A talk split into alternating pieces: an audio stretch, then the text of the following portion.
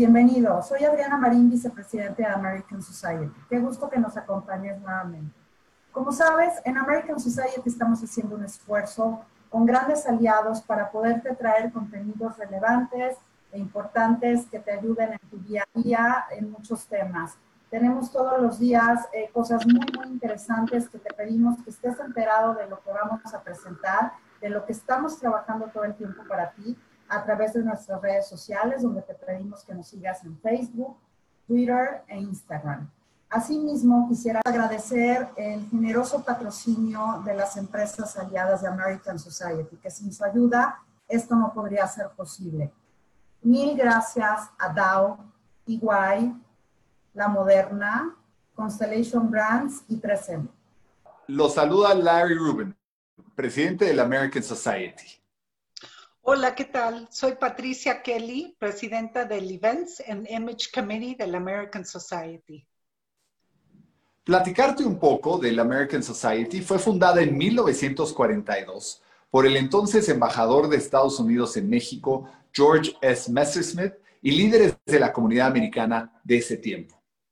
El American Society a lo largo de los años ha venido haciendo una serie de eventos apoyando a la comunidad, eh, trayendo a mexicanos y americanos para que estén más eh, comunicados y verdaderamente construyendo puentes de amistad, de relaciones entre mexicanos y americanos, entre México y Estados Unidos. Hoy la comunidad americana son dos millones de norteamericanos viviendo en México, miles de empresas creando empleos para mexicanos y mexicanas y cientos de organizaciones lucrativas apoyando a la comunidad en la República Mexicana. Totalmente. Y aparte de esto, el presidente honorario de nuestra organización siempre ha sido y actualmente es el embajador de Estados Unidos en México. Hoy, Christopher Landau.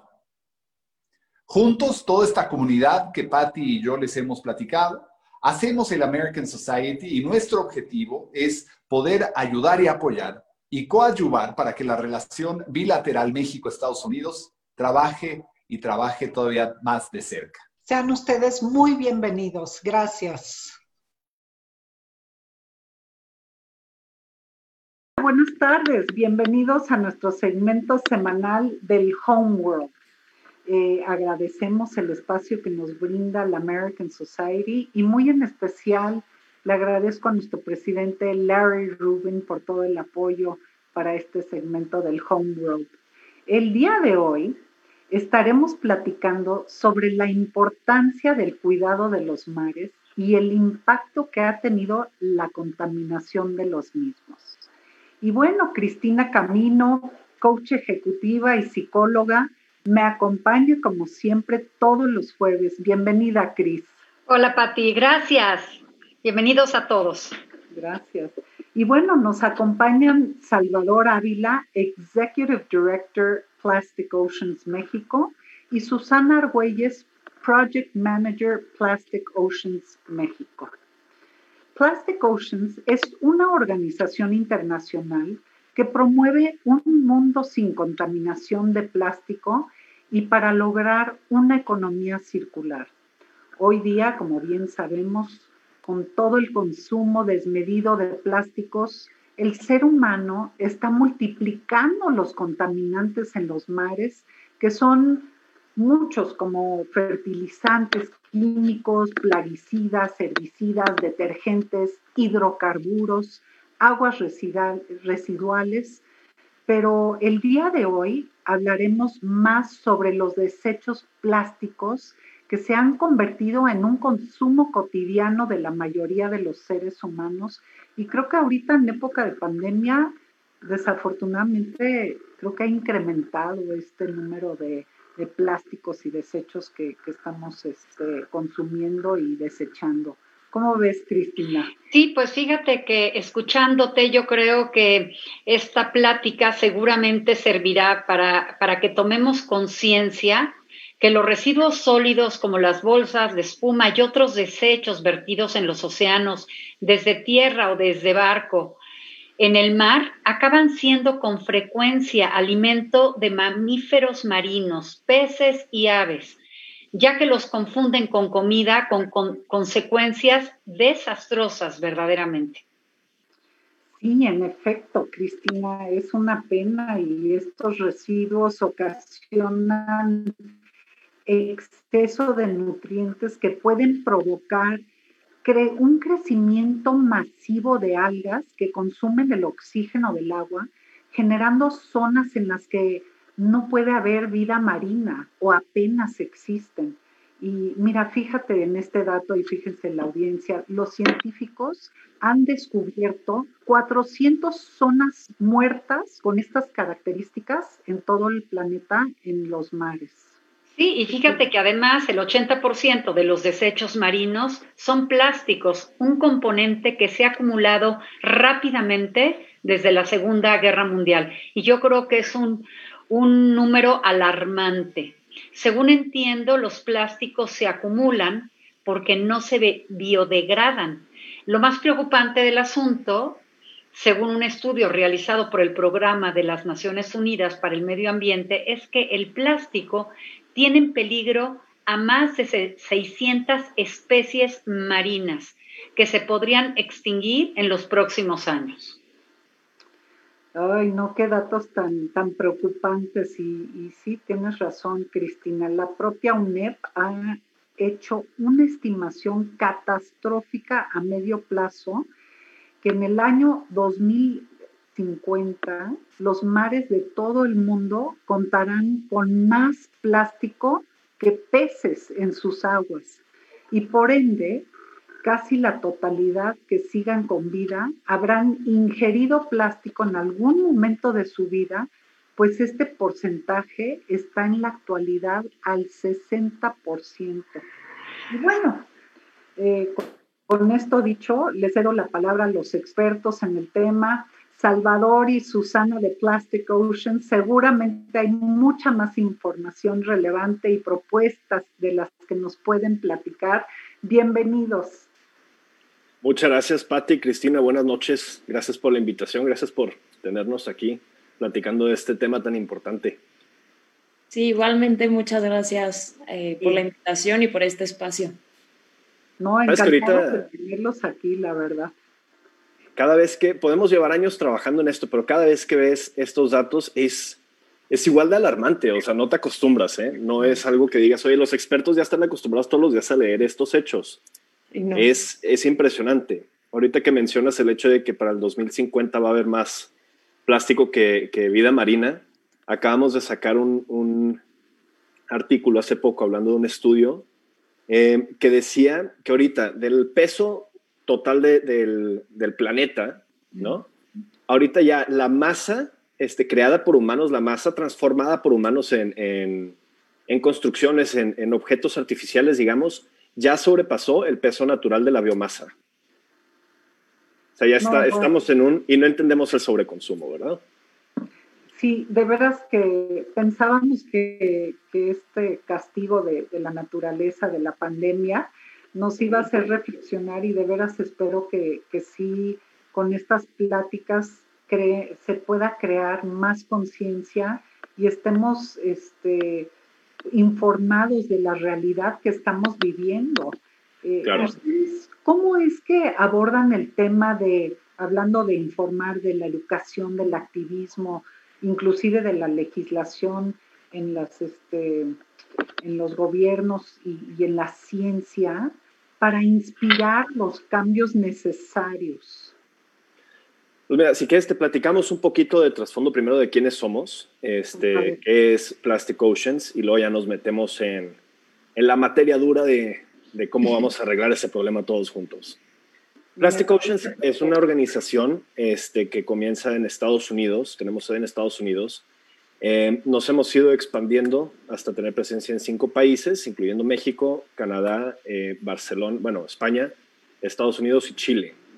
Somos una organización enfocada en, la luchar contra la contaminación plástica y enfocar el mundo o encaminar al mundo hacia una economía circular. Como mencionas, esto lo trabajamos desde cuatro pilares, que son educación, legislación, activismo y ciencia. Este, ahorita, desafortunadamente, por la, por la pandemia, claro, la educación ha sido un poco, este, ha sido un reto, no nos hemos detenido, hemos hecho el esfuerzo de, educar a través de eventos como este, de pláticas en línea, de pláticas con universidades. Este, tenemos, por ejemplo, el 22 de marzo una plática con la UNAM en Ciudad de México, muy padre sobre los microplásticos. Pero enfocándonos en, los otros tres ramas, este, si quieres, vámonos por, por partes. En legislación, claro, es, no hay manera de luchar este, por, un, por un cambio en el mundo sin luchar por la legislación, ¿no? Este, buscamos mucho meternos en todos los proyectos que, que van hacia, hacia un cambio este, ambiental. Susana tiene ahí bastante experiencia aquí con, con Plastic Oceans. Ella tiene la, la, fortuna, o más bien nosotros tenemos la fortuna de que ha estado con nosotros desde que inició el proyecto en, en México. Este, no sé si, Susi, les quieres platicar un poco de, de la legislación. De, sí, ¿cómo ha sido todo, todo el transcurso? Pues sí, como les comenta Salvador, me tocó empezar literal casi desde que nació Plastic Oceans México. Em, y pues sí, también como comenta, eh, pues no podemos tener un cambio, eh, digamos, un, un, cambio, pues gente, un cambio visual, algo, algo que la gente, con, la, con lo que la gente se pueda relacionar si no lo hacemos desde la raíz y si no lo hacemos desde, que, desde el punto en el que la gente entienda que tienen una voz y tienen una participación pública y tienen una participación dentro de las decisiones que se toma en gobierno. Y hemos tenido participaciones muy padres, nos ha tocado este, ir al Senado eh, a dar pláticas, hemos participado en distintos foros ahí. esto fue muy al principio casi.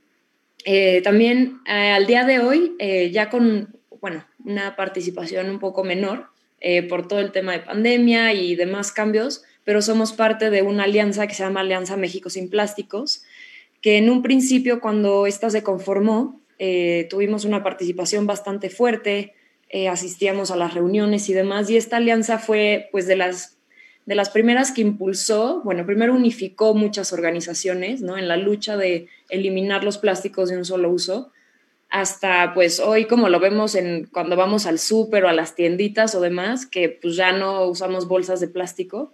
Entonces, pues ese fue un, fue un, paso, fue un paso increíble de parte, de parte de esta alianza.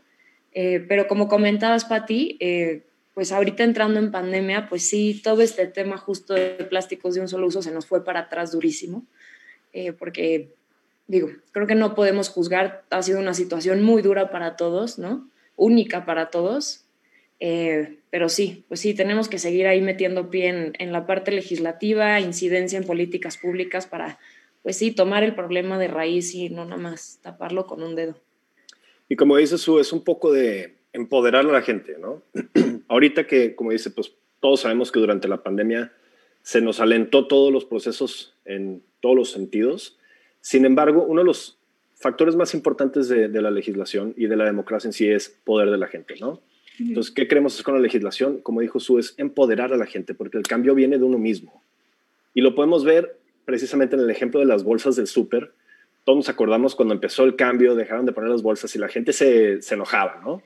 Y ahorita, ¿quién está enojado porque no hay bolsas en el súper? Yo, nos burlamos de que a todos se nos olvidan las bolsas en la casa. Este, ya estamos cargando todo entre las manos, pero ya nadie está enojado, ya todos están acostumbrándose a esta nueva inercia, están acostumbrándose a pensar de una manera diferente. Y eso es lo más importante. Eso es lo más importante. Empoderar a la gente a pensar diferente, a romper con la caja, es el paso más fundamental. Ok. Dime. Y bueno, sí decía Susana, eh, hace rato y tú también eh, lo, complementaste acerca de, cómo ustedes han podido influir en las políticas públicas y bueno, ya lo vemos en el plástico, pero hablan también de empoderamiento, pero a mí me gustaría saber cuál ha sido como su trayecto para llegar a ese punto, porque bueno, no es lo mismo decir ya el resultado de decir, bueno, ya logramos esto, ¿qué han hecho? ¿Cómo lograron? Irse abriendo puertas en el camino justamente para esta toma de conciencia, para este empoderamiento, porque bueno, no es sencillo entrar en este ámbito político donde siempre hay muchos agentes que influyen en las decisiones. Pues literal, eh, perdón, literal como comentas, Cris, es eh, ir tocando puertas hasta que las abrieron. Creo que así así empiezan y más siendo eh, organizaciones eh, pues, no gubernamentales, ¿no? De las cuales eh, nos sustentamos de donaciones y fondos y demás. Eh, literal así empieza uno, tocando puertas, contactando, marcando, perdiendo el miedo, saliendo de zona de confort, ¿no? Y levantando la voz sobre un problema que tiene importancia. Y tiene importancia, ¿por qué? Porque no solo a mí porque me gusta el océano, sino porque a las personas al final les va a acabar afectando y es parte de su vida. Y de hecho tuvimos un, ejercicio muy lindo en pandemia que dentro de todos nuestros proyectos de educación ambiental, pues los conformábamos, como Salvador comentó, con lives, con webinars, con pláticas a universidades y demás, pero tuvimos uno en específico, un webinar, que fue mucho más apegado al sector legislativo y fue en el cual creo que tuvimos eh, o sea, muchísimos ojos encima, muchísima participación. ¿Y por qué? Por esto, ¿no? Porque cuando le enseñas a las personas, y no solo les enseñas, simplemente les dices las palabras de tu voz tiene un poder y tu presencia y el tú estar aquí, ser un ciudadano, ¿no? Tiene poder y tienes decisión sobre tus acciones y sobre lo que te afecta, ya cambia cañón, es, es impactante. Oigan, y este, digo, el, el, sector turístico ha sido uno de los más golpeados en, este, en estos momentos y en este tiempo de pandemia. Y bueno, México que cuenta con casi 11 mil eh, kilómetros de litoral, estamos muy bendecidos porque somos un país no tan grande que goza de, de prácticamente los cuatro mares y, y, bueno, eh, yo creo que que el, ciudadano y los turistas tendríamos que ser mucho más conscientes. Hago memoria de cuando fui al cañón del sumidero y vi esta isla literal de, de plástico. Para mí fue como una experiencia tan, tan, digo, alarmante sí, pero traumante, porque dije, no puede ser que generemos esta cantidad de basura y la y la ventemos literal a los ríos, a los mares. Y, bueno, pues mi pregunta sería, eh, digo, sé que también en los mares existen estas islas de plástico, que las, lo leemos o lo vemos en fotos, pero ¿qué podemos hacer para que los turistas o las personas que, que tienen contacto con, con, los mares creamos, podamos crear más conciencia de cómo cómo no contaminar los mares, especialmente con estos plásticos.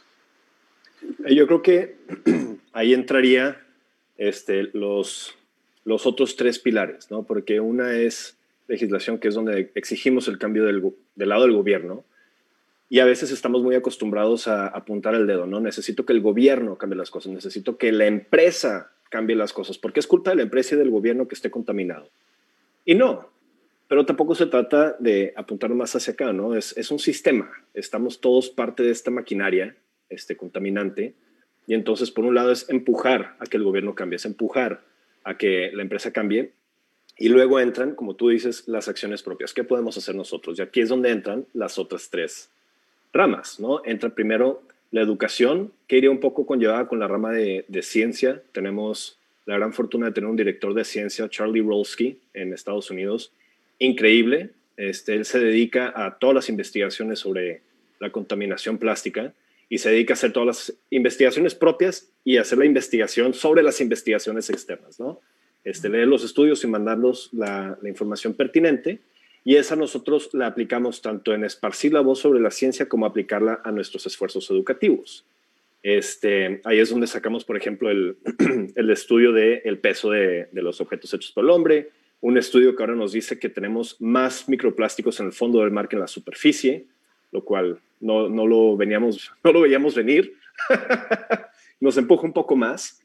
Este, y luego lo atamos a, la educación y lo atamos al activismo, que es donde ya entramos como en acción un poco más directa, ¿no? Porque el cambio principal, como tú dices, pues en la, en la costa y en el mar está, está la mayor cantidad de desecho plástico y la mitad de eso va a cambiar con nuestros hábitos. Ahora, ¿cuál es el hábito más importante que tenemos que cambiar nosotros? Preguntas tú, no es solamente la gente en la costa, es la gente de todo el país. Y el cambio principal es dejar de consumir. Dejar de consumir. Tenemos muy engranado el, hecho de, es que hay que reciclar el plástico, hay que reciclar los desechos. Y el reciclaje, la realidad es que es una solución falsa, es una solución fantasma. Vas a poder reciclar un par de veces y luego va a acabar haciéndose, convirtiéndose en desecho. ¿no? Y lo que recicles va a ser un porcentaje pequeño de lo que realmente estás usando. Entonces, ¿cuánto estás reciclando? Si recicláramos el 100% de los desechos, dices, ok, es un avance. No es un avance perfecto, pero es un avance. Pero te la pongo así, se producen al año 400 millones de toneladas de desechos. ¿Sabes cuánto se recicla? El 10%. Estamos hablando de 360 millones de toneladas que simplemente están ahí. están en el mar, están en un hoyo, están siendo incineradas, liberando toxinas, o sea, están en todos lados. Entonces, ¿cuál es la solución? Dejar de consumir. Los esfuerzos que hacemos de, de activismo, claro que tenemos los típicos que son muy padres, que es la limpieza de playa, tenemos ahora, platicaremos de esto este, más adelante, tenemos un concepto de reforestación y limpieza de área silvestre, este, tenemos, tenemos un proyecto en Campeche con las tortugas, donde limpiamos la playa y apoyamos a las tortugas en sus nidos y todo el show, y eso es muy bonito. Pero la solución, queremos reducir el plástico, tenemos que reducir lo que consumimos. Así de fácil. ¿Qué es lo que consumimos más? Ropa. Nos encanta la ropa y la ropa cambia cada tres meses y es horrible porque mi ropa es de hace como 10 años y por eso me dicen boomer ahora. Pero no, no tenemos por qué estarla tirando, porque aparte mitad de nuestra ropa ahorita está hecha de plástico y el poliéster lo metes a la lavadora antes de que se te deshaga la ropa, lo metes a la lavadora y ya estás liberando microplásticos que caen al mar. ¿no?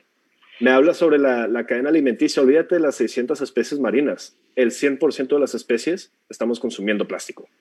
¿Por qué? Por estos microplásticos que entran al pescado, que luego se come el oso, o entran, están en el pasto, están en el pastoral, que luego se come la vaca y que, ¿sabes cómo? Así nos vamos escalando.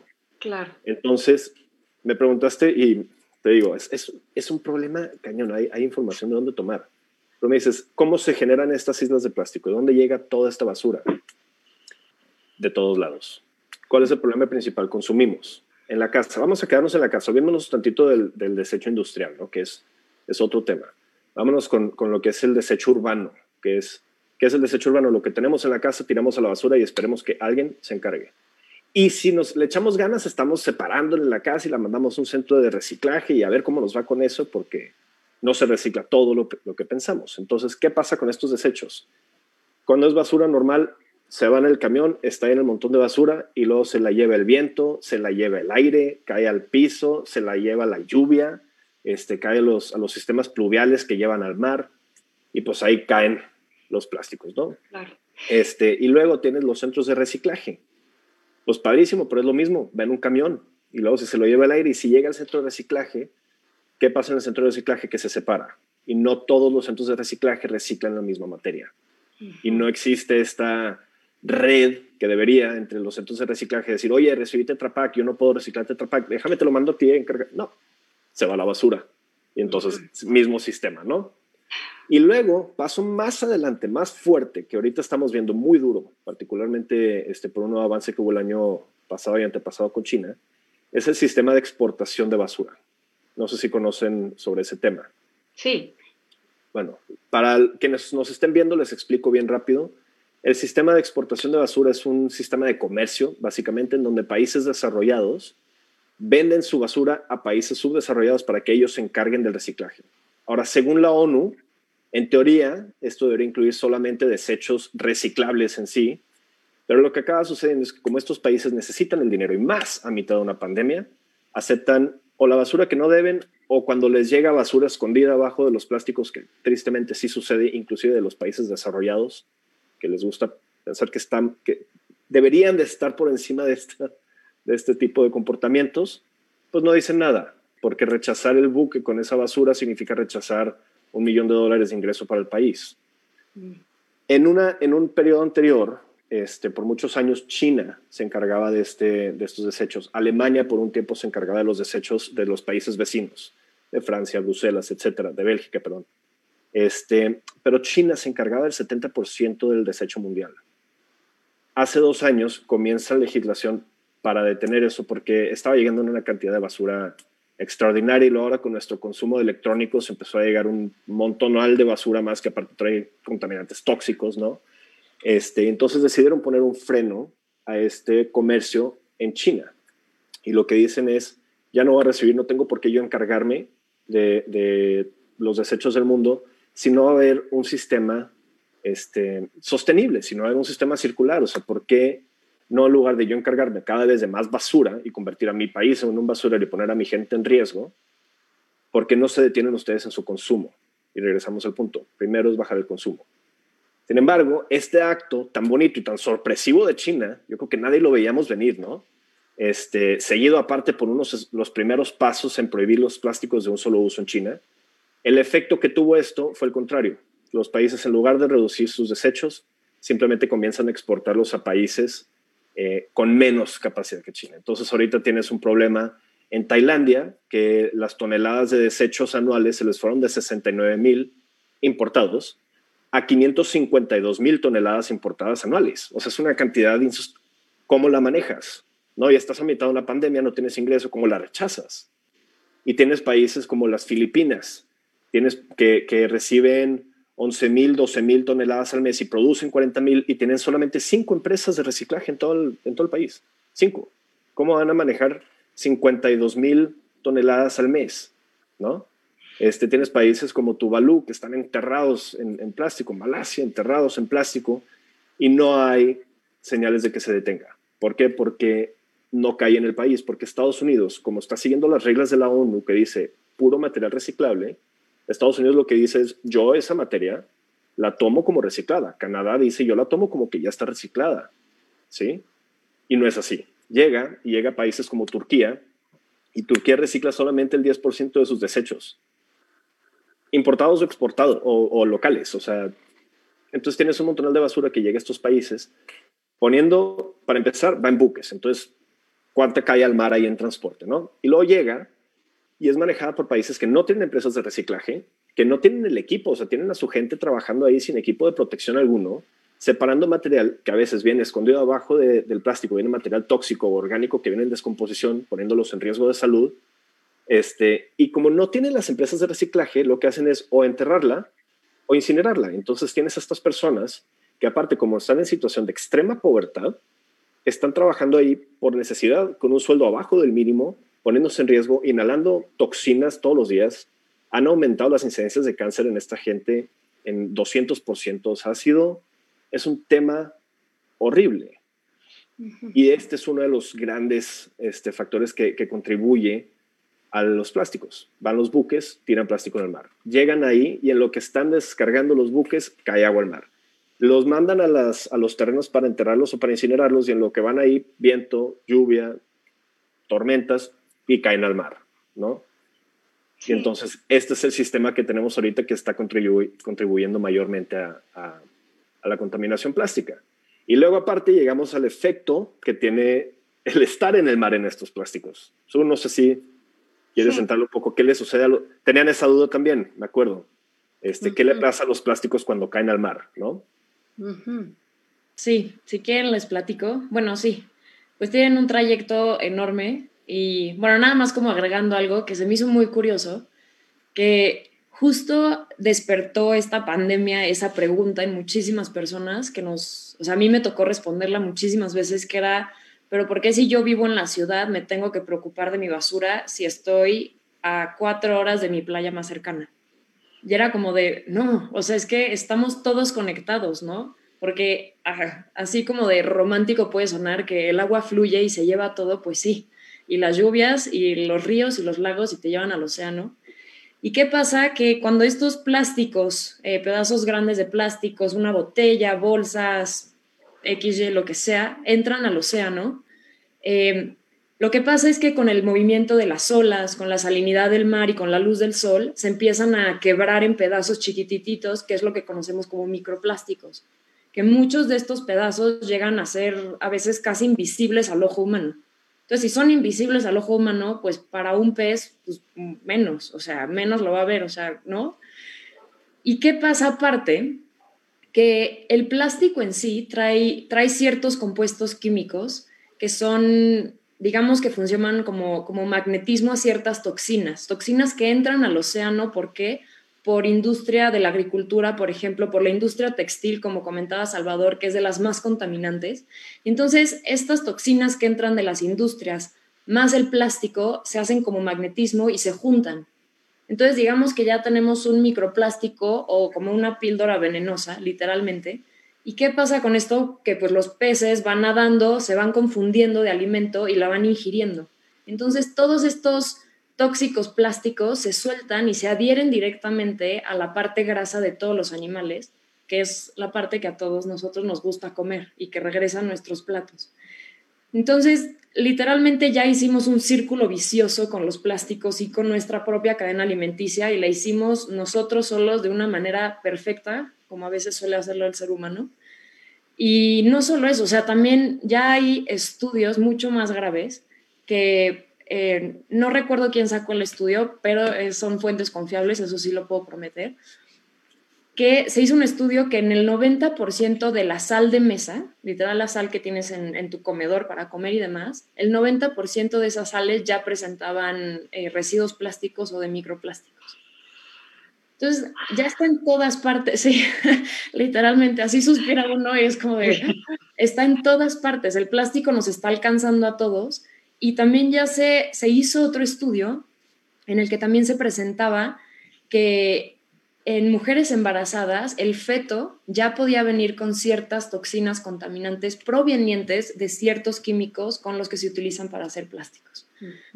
Entonces, literalmente está en todas partes el plástico. O sea, ahora sí ya, creo que es un problema que ya se nos salió de las manos por completo, pero esa, esa es, ese es el, inicio y el fin de los plásticos.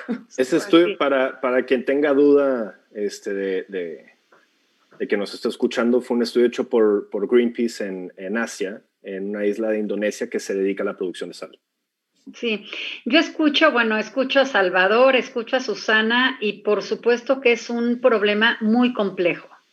No es nada sencillo sobre todo porque cuando nos muestras todo esto en grande y, toda, toda, la basura que se exporta y cómo eh, algunos países no son capaces de, de, procesarla y todo esto, bueno, me queda claro que es realmente muy complejo. Pero si nos vamos a lo micro, ¿sí? A las microacciones, ¿sí? Porque, bueno, cuando hablamos de toma de conciencia, tiene que ver con con tener un conocimiento acerca de algo y un conocimiento con fundamento, un conocimiento eh, con sus implicaciones, con sus costos, etcétera, ¿no? Sin embargo, eh, eh, tenemos que empezar de menos a más. Así como ustedes dijeron que la basura y la contaminación empezó de menos a más gradualmente y de repente ya se había salido de las manos. Bueno, entonces, ¿qué están haciendo ustedes gradualmente?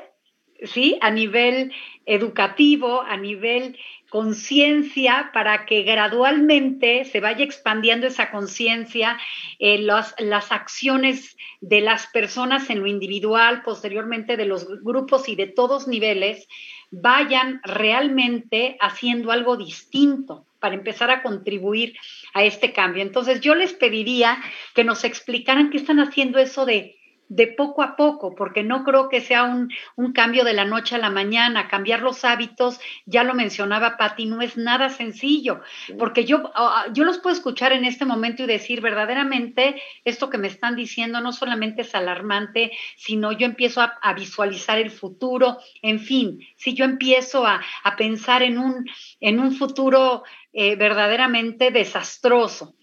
Eh, pero, ¿qué están haciendo ustedes para lograr esto? ¿Cómo están, cómo están diseñando esos programas para que sí tengan impacto?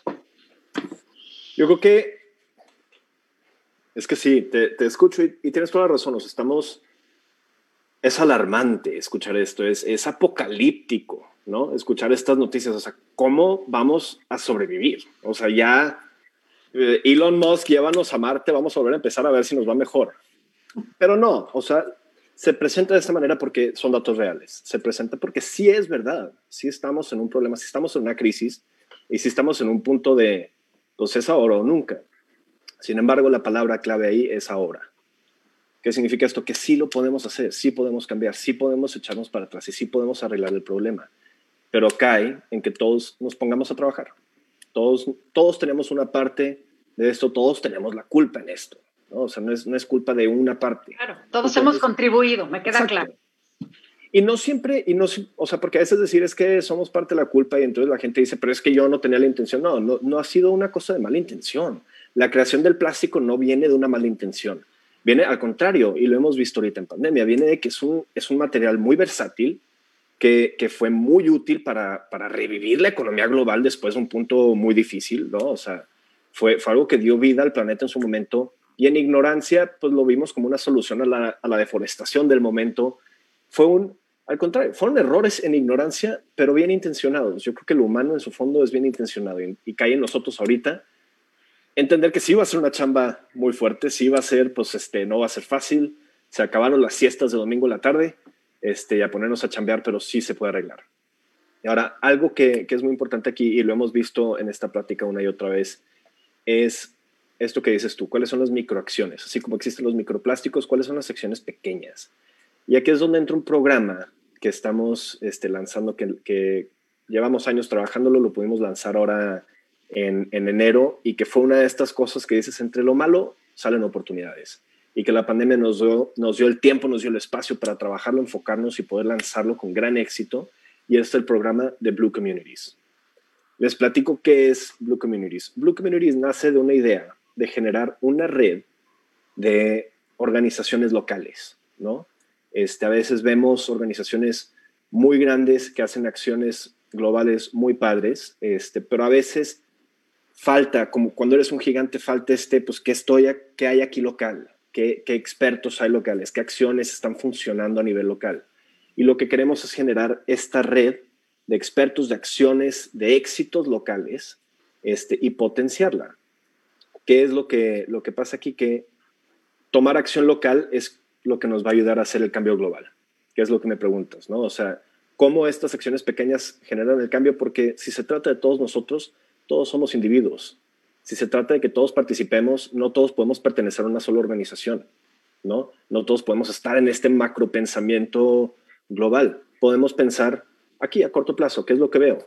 ¿no? ¿Qué basura tengo a mi lado? ¿Qué, qué problema puedo arreglar aquí? Todos nos queremos ir de misiones a África y jugar con leones este, y cargar, no, y, poner agua potable y todo, y son proyectos padrísimos, increíbles. Hay gente que lo está haciendo, hay gente que está local haciendo no me tengo que ir yo en verano de, misiones a África. ¿Qué puedo hacer aquí? ¿Qué puedo hacer en México? ¿Qué puedo hacer en Monterrey? ¿No? O sea, esas son las acciones locales. Y lo que hacemos aquí entonces es buscar comunidades azules. ¿Qué es una comunidad azul para nosotros? Es una comunidad cuya cultura y economía dependen de una fuente de agua, ¿no? O sea, que han sido este, influenciados por esta fuente de agua, que, que gran parte de su identidad depende de ella.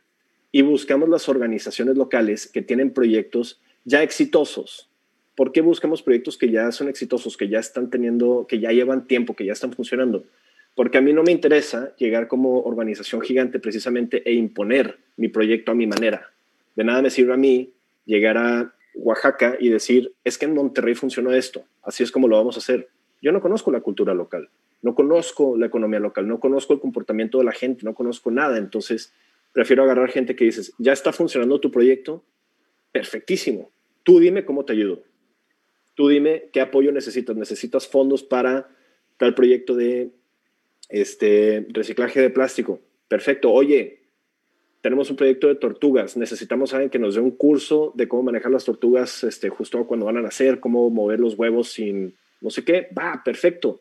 Tenemos otra organización de tortugas en otra parte del país, parte de esta red, que te puede mandar este experto, que tiene la experiencia. ¿sí? Tenemos estas dos organizaciones pequeñas que tal vez alrededor del mundo nadie las conoce, que tal vez a nivel nacional nadie las conoce, a nivel local sí, pero las ponemos juntas, las ponemos en una red, en una sola plataforma a exponer su trabajo y entonces de repente estás en el foco público y puedes pedir el apoyo que necesitas. Y es esto, es, es un proyecto enfocado en conectar individuos, en conectar organizaciones, en conectar microacciones para generar macro cambios. Muy bien, qué interesante. Pues yo creo que, la pandemia muy en especial nos está reeducando a crear alianzas y a, y a mostrarnos que creando alianzas podemos tener resultados mucho más positivos.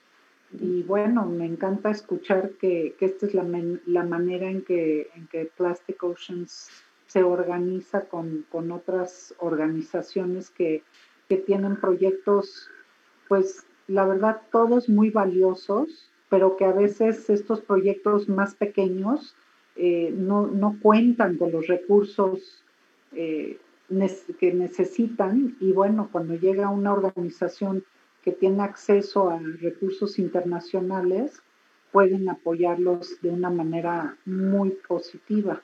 Y en México creo que eso es lo que, algo que tenemos que aprender, que nos tenemos que educar, hacer alianzas, a, a, conectar con los que están más necesitados y jalar los recursos para que accionen sus proyectos. Hay un tema que a mí me, me, me, lo presentaron hace unos años, que fue el tema de las redes fantasmas que dejan los pescadores. Y pues entendemos que los pescadores locales pues tienen una gran necesidad de salir y de, y de pescar y de, y de traer este alimento y, de moverlo. Y muchas veces cortan sus redes y las dejan y se hunden y están flotando o hundidas en el mar. Y creo que ha sido un grave problema porque se enredan los, la especie marina muchas de las especies se enredan en las, en las, este, en las redes y esto les causa, pues desafortunadamente, a veces la muerte. Eh, que ¿Ustedes han tenido alguna alianza con, este proyecto de tratar de rescatar estas redes y sacarlas de los mares? Ahorita todavía no. Este, tenemos, hasta ahorita tenemos ocho organizaciones que se han unido en este mes pero sí estamos platicando con unas organizaciones de Baja California este, que se dedican a, la pesca sostenible y estamos esperando, rezando, este, porque se quieran unir, precisamente porque sí es un, un problema muy grave y sí es un, y es un tema este, que muchas veces proviene, volvemos al tema, o sea, no es, no es algo hecho en mala gana, no es algo que el pescador haga por lastimar al ambiente, simplemente una acción en ignorancia, inocente, ¿no? Este, estás a mitad del mar, son unas redes pesadísimas, se rompen y entonces, ¿qué es lo más eficiente para una persona que trabaja al día, que vive al día? Es el, pues la tiro y saco la nueva, o sea, no, no tengo tiempo que estar gastando ahorita, no puedo estar perdiendo la pesca, y entonces lo que queremos trabajar es buscar estas organizaciones que se dediquen, por un lado, a, a intentar la limpia, ¿no? A recoger estas redes que ya están flotando y la otra, volvemos, ¿cuál es la solución? La solución no es estar recogiendo redes tiradas. La solución es cómo cambiamos a un material sostenible, un material que, se, que sea compostable, que sea biodegradable realmente, ¿no? O sea, cómo cambiamos a un sistema de pesca sostenible. Ahora, mucho no va a ser siempre la pesca este, local, la pesca pequeña, sino es la, la pesca industrial, ¿no? O sea, son estos buques enormes que van jalando las, las redes, que se llevan aparte todo. O sea, que, no me acuerdo muy bien, no quiero mentir, pero un porcentaje muy bajo, un 20% de la materia que agarran con la red es lo que realmente venden y, consumimos. O sea, el resto simplemente se convierte en, desecho y en, pues, muerte innecesaria, porque muchos son animales que, son arrastrados y que no son parte del comercio, que no se comen, que no, se, que no sirven en sus ojos. Entonces, el paso otra vez es regresar a la acción local. ¿Cómo cambiamos para que este, esta industria de pesca enorme regrese a ser zonas de pesca protegidas, zonas de pesca sostenible? ¿no? Porque eso, esa industria lleva, pues las redes fantasma lleva aparte especies que ahora están en peligro de extinción por sobreexplotación, lleva problemas con los arrecifes, lleva enormes problemas. Entonces, ¿qué es lo mejor? Es vamos a poner las zonas protegidas con pesca local, y sí, pues exportar y todo, porque tiene que haber alimento para, para la gente, pero esta macropesca con redes baratas para sacar más ganancia es, es un problema que tiene que ser arreglado. Entonces esperemos, deseemos mucha buena vibra para que se nos unan estas organizaciones, pero yo creo que pronto estaremos metidos ahí. Muy bien. A mí me parece maravilloso y una gran estrategia de unirse con organizaciones conscientes y que ya están trabajando pues en otro tipo de proyectos, pero que con este proyecto pues expanden su capacidad de influencia. Eh, seguramente ustedes tienen muchos casos de éxito. Yo creo que nos encantaría escuchar un caso de éxito de esta alianza o de estas alianzas que han hecho y que yo creo que, que también nos ayudan a a tomar más conciencia, pero nos motivan a, seguir trabajando y hacer en lo individual y, con nuestro entorno más próximo, pues algo que, que, apoye y que sume. Pues bueno.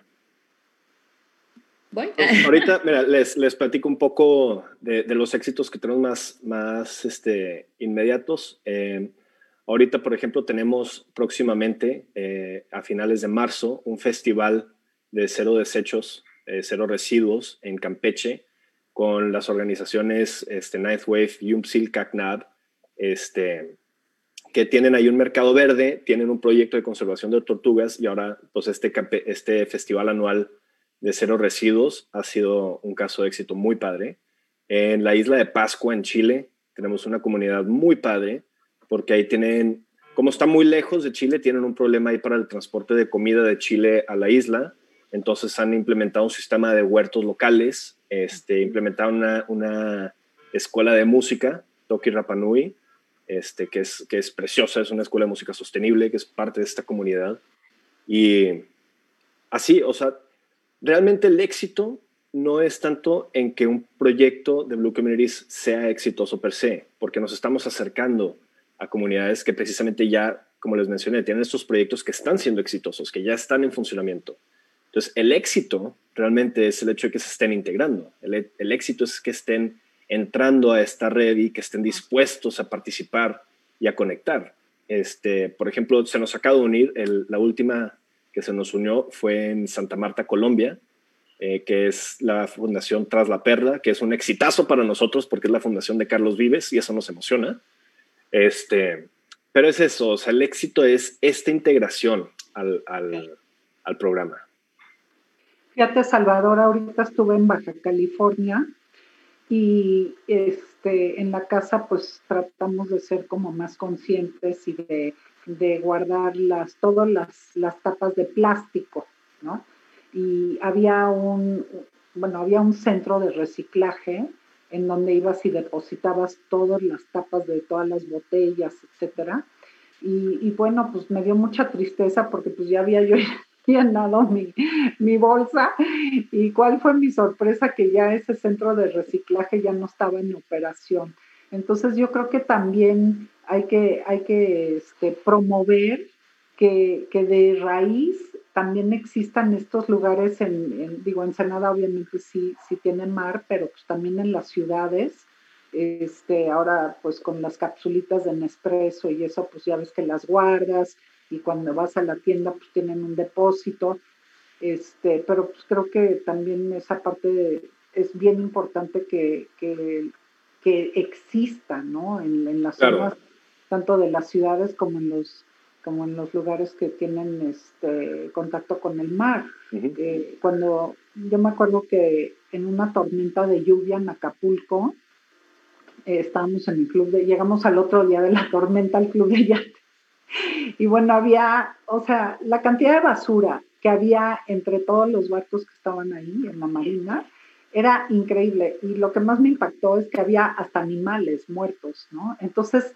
cuando llueve, pues si está la basura, obviamente viene de, las, de, de las montañas y eso y baja, pero arrastra con todo, Y si no hay esos cuidados de, de dónde tirar la basura, pues desafortunadamente, pues jalen hacia el mar, ¿no? Entonces, para mí esa fue una escena realmente impactante, ver así un puerco y un perro y, cantidad de botellas de plástico y, dije, qué cosa tan, tan terrible, ¿no?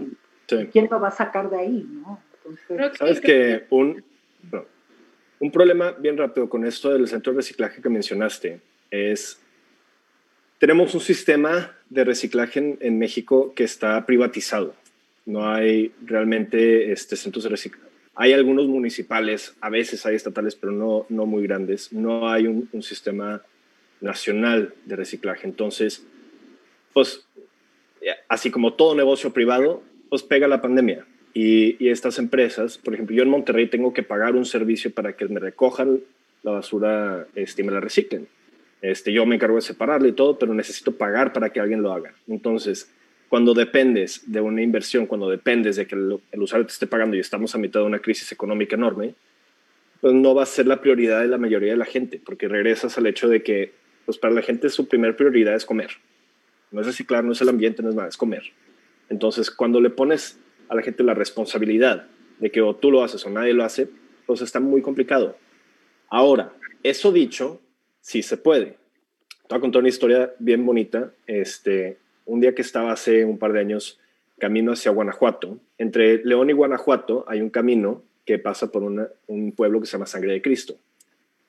Paso por Sangre de Cristo y Sangre de Cristo es este pueblo mexicano a mitad de la sierra, no hay señal de teléfono, tienen internet gracias a que una mina tiene una señal de internet que le comparte al pueblo. Este es un pueblo muy pequeño y así, ¿no? La tiendita de la esquina y, y qué cosa que a veces en la ciudad estamos muy acostumbrados a pensar, pues es que la gente ignorante es la que va a contaminar, la gente que no tiene educación es la que va a contaminar, ¿no? La gente más rural es la que va a contaminar y muchas veces es todo lo contrario. Y entonces algo que me sorprendió mucho es que yo estaba ahí, estaba parado, fui a la tiendita precisamente a comprar unas papas, ahí me disculparán, tenía mucha hambre. Este, esto fue antes de entrar al ambientalismo. Este, y compro estas papas y estoy parado afuera y estoy viendo el pueblo y, y me doy cuenta que León tenía unas, unas, unos contenedores municipales de reciclaje. Y era, estaban, estaban como cartón, basura general y plástico. Y dije, qué chistoso. Iba entrando a la ciudad, los, al pueblo, los veo y estaban vacíos. Y dije, pues, o sea, qué bonito esfuerzo, pero ¿quién los va a usar? Pues, sorpresa, sorpresa. Voy pasando por el pueblo y vi tres puestos así, enormes de contenedores, llenos de basura separada. Toda no vi un solo bote de, Coca-Cola en el suelo, no vi una sola bolsa de papas volando en el aire. Toda estaba en estos contenedores y toda estaba separada. Y veías a los niños jugando fútbol en la calle y vi un niño correr y poner su bolsa de chetos la, en, en el contenedor de plástico.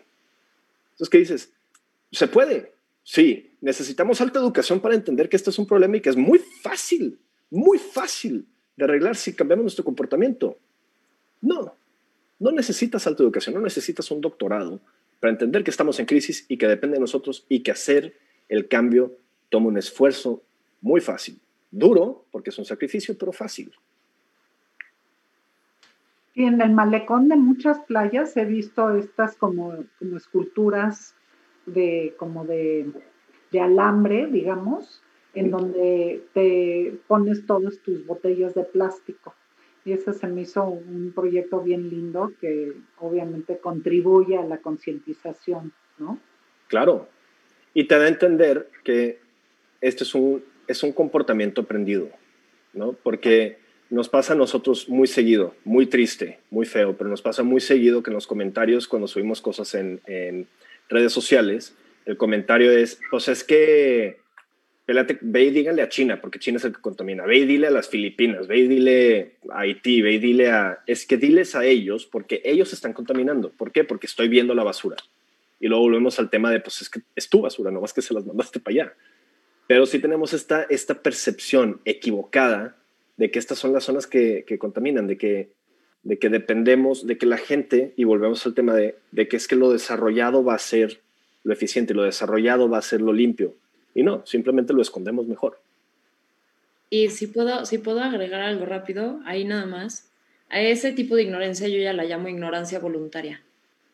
¿Por qué? Porque, o sea, como dice Salvador, no necesitas cierto grado eh, educativo para entender que es una crisis, tal vez sí. Y estaba bien que no supieras antes, pero hoy sí ya sabes algo, hoy ya aplícalo. Y por eso a veces a los ambientalistas nos, nos juzgan un poco por ser un poco tajantes, pero, pero es que sí. ¿Por qué? Porque si el cambio no es ahorita, entonces no se va a dar y no va a ser nunca. Y es el simple hecho de salir de nuestra zona de confort. No es tan difícil, no es tan difícil como creemos. Sí es un tema generacional y sí es un tema también de empezar a romper y a volver a construir nuestro ego, pero parados totalmente en otro lugar. Entonces, tenemos todas las herramientas, ya existen todas las alternativas posibles, sí las hay, el chiste es nada más querer hacerlo y, movernos tantito del lugar, porque si no, si no, sí está cañón. Fíjate cómo te escucho eh, y me da muchísimo gusto que personas tan jóvenes como tú tengan ese arrastre, tengan esa energía y, tengan ese compromiso por realmente hacer un mundo mejor. Y como tú dices, hay que moverse un poco de la zona de confort, hay que movernos de, las costumbres eh, que a veces no son tan buenas y que realmente no ayudan. Y, bueno, yo creo que estando ustedes dos seguramente eh, tienen una gran capacidad de convocatoria. Eh, y bueno, y en ese sentido, su grupo, eh, ¿por cuántas personas está conformado aquí en México que estén trabajando en, con distintas organizaciones o, o, en distintas acciones? Ay, esa es una muy buena pregunta, este, porque no me sé la cantidad que hay en, los, en las comunidades azules. Este, ahorita en, Plastic Oceans México formal, somos cinco. Este, en la organización global, no, no tengo idea. Somos más. Somos bastantes más. O sea, cinco se pueden multiplicar a fin de año en, en 50 o en 500. Porque somos, regresamos a, somos nosotros este, lo centralizado, pero luego tienes los otros 10 de la comunidad de Oaxaca, los otros 20 de la comunidad de Campeche, los otros, y entonces, y volvemos a, ¿Se trata de que seamos una organización de 2.000 personas o se trata de que seamos 2.000 personas unidas en una causa? Claro. Muy bien, pues. Pues caray, se nos fue el tiempo rapidísimo, nos dieron ahora sí que una clase de concientización para proteger nuestros mares. Es que esto es para maratón. Sí, de veras, la verdad es que nos quedamos con muchas ganas de seguirle y, y los invitaremos prontamente para ver cuáles han sido los avances en sus proyectos y en sus alianzas para este, crear estos, este, estas costumbres que todos, a los que todos nos tenemos que sumar. Y, bueno, les deseamos muchísima suerte. Les agradecemos la participación en este segmento del Home World, esta iniciativa tan valiosa y para el bien de todo el mundo, verdaderamente. Eh, creo que hay que agradecer que, que, hay personas comprometidas y que, y que compartan esta información para educarnos y para informarnos y para crear conciencia. También agradezco, perdón, muchísimo a Eduardo Tobar, que fue la persona, es, es eh, miembro de nuestro Events Committee y un, un, un, hombre muy comprometido con todos los proyectos que, que tienen que ver con sustentabilidad. Y gracias, Eduardo, por habernos conectado con Plastic Oceans. Y, bueno, pues um, los invitamos a todos a que tenemos esfuerzos y apoyemos a Plastic Oceans. Métanse a ver la información, la página que, que ellos este, tienen para que conozcan todos sus proyectos y toda la labor que están haciendo. Muchas gracias, Santiago y Susana. Salvador, perdón. Este, para quienes... Gracias. Eso ha sido toda la vida. Pero para quienes quieran saber más, igual caigan a las redes. Este lunes tenemos, cada dos semanas tenemos una plática en vivo, este, nuestra cuenta de Instagram, y el lunes tenemos una por nuestra miembro este, Ana y, y Vivi de Chile, que van a hablar sobre el rol de las mujeres en, el, en la lucha del medio ambiente. ah, muy bien. A propósito del Día de la Mujer. Exactamente. Muy bien. Entonces, cada dos semanas ahí estamos lanzando temas nuevos. Qué padre, pues ahí estaremos, invitamos a toda la audiencia. Y bueno, pues no me queda más que agradecerle también a todo el equipo de la American Society que hace posible estas transmisiones semanales. Agustín Gama, nuestro director de American Society, por su apoyo incondicional. Y bueno, los invito a, todo, a toda la audiencia que se unan a esta gran organización que es la American Society. Pueden consultar nuestra página para conocer más de lo que hacemos y los enormes beneficios que brindamos al formar parte y sumarse a la membresía de la American Society de México. Y bueno, nos vemos la semana que entra. Aprovecho para recordarles, como bien dijeron ahorita, que el 8 de marzo es el Día Internacional de la Mujer. Y escuchen la plática que van a dar en Plastic Oceans porque ahí van a involucrar el papel de la mujer en todos estos temas de sustentabilidad. Y bueno, muchísimas gracias, Salvador. Gracias a ustedes por la invitación. Gracias, gracias por el espacio. No, encantados de tenerlos. Buenas noches a todos. Gracias, Cristina. Adiós, buenas noches.